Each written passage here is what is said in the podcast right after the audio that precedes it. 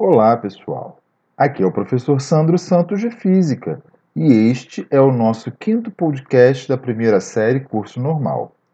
Hoje nós iremos conversar sobre exercícios. Vamos lá? 1. Um, questão da FUVEST. O tema Teoria da Evolução tem provocado debates em certos locais dos Estados Unidos da América, com algumas entidades contestando seu ensino nas escolas. Nos últimos tempos, a polêmica está centrada no termo teoria, que, no entanto, tem significado bem definido para os cientistas. Sob o ponto de vista da ciência, teoria é, letra A, sinônimo de lei científica que descreve regularidades de fenômenos naturais mas não permite fazer previsões sobre eles.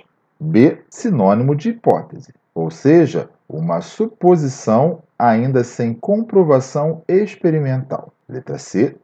Uma ideia sem base em observação e experimentação, que usa o senso comum para explicar fatos do cotidiano. Letra D.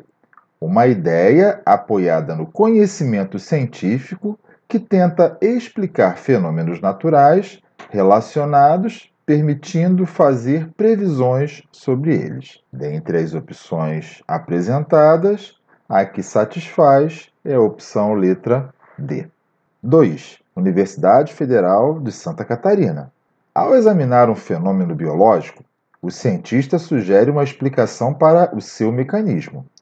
Baseando-se na causa e no efeito observados, esse procedimento, 1. Um, faz parte do método científico.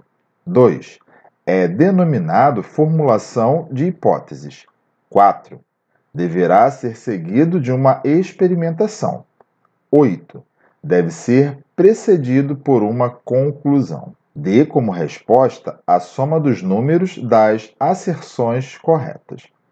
Dentre as opções apresentadas, verificamos que as opções 1 e 2, elas realmente satisfazem, porque tudo isso faz parte do método científico. A formulação de hipótese vem logo depois da observação. Desta forma, o total de pontos apresentados apresenta o somatório de 3, e a opção correta é a letra B. Questão número 3. Na linha de uma tradição antiga, o astrônomo grego Ptolomeu afirmou a tese do geocentrismo, segundo a qual a Terra seria o centro do universo, sendo que o Sol, a Lua e os planetas girariam em seu redor em órbitas circulares. A teoria de Ptolomeu resolvia de modo razoável os problemas astronômicos da sua época. Vários séculos mais tarde, o clérigo e astrônomo polonês Nicolau Copérnico, ao encontrar inexatidões na teoria de Ptolomeu, formulou a teoria do heliocentrismo, sob a qual o Sol deveria ser considerado centro do universo, com a Terra, a Lua e os planetas girando circularmente em torno dele. Por fim, o astrônomo e matemático alemão Johannes Kepler, depois de estudar o planeta Marte por cerca de 30 anos, verificou que sua órbita é elíptica.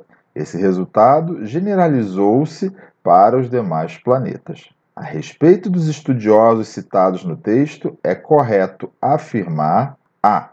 Ptolomeu apresentou as ideias mais valiosas por serem mais antigas e tradicionais. B. Copérnico desenvolveu a teoria do heliocentrismo, inspirado no contexto político do Rei Sol. C. Kepler apresentou uma teoria científica que, graças aos métodos aplicados, pôde ser testada e generalizada. D. Kepler estudou o planeta Marte para atender às necessidades da expansão econômica e científica da Alemanha. Entre as opções apresentadas, a letra C satisfaz. 4. Em 1609, Galileu Galilei, pela primeira vez na história, apontou um telescópio para o céu. Em comemoração aos 400 anos desse feito, no ano de 2009 foi considerado pela ONU o Ano Internacional da Astronomia entre suas importantes observações astronômicas, Galileu descobriu que o planeta Júpiter tem satélites. Qual a importância histórica dessa descoberta? Letra A. Existem corpos celestes que não orbitam a Terra, o que implica que a Terra poderia não ser o centro do universo. B. comprovou a veracidade da lei da gravitação universal de Isaac Newton. C. Permitiu que Johannes Kepler formulasse suas leis na mecânica celeste. D. Existem corpos esféricos maiores que o planeta Terra, o que implica que a Terra não é o único corpo sólido do universo. A opção correta é a letra A. 5. Considere os modelos astronômicos conhecidos até o momento e assinale a única alternativa incorreta. A. Sistemas dos gregos. A Terra, os planetas, o Sol e as estrelas estavam incrustados em esfera que girava em torno da Lua. B. Ptolomeu supunha que a Terra se encontrava no centro do universo e os planetas moviam-se em círculos cujos centros giravam em torno da Terra. C. Copérnico defendia a ideia de que o Sol estava em repouso no centro do sistema e que os planetas, inclusive a Terra, giravam em torno dele em órbitas circulares. D.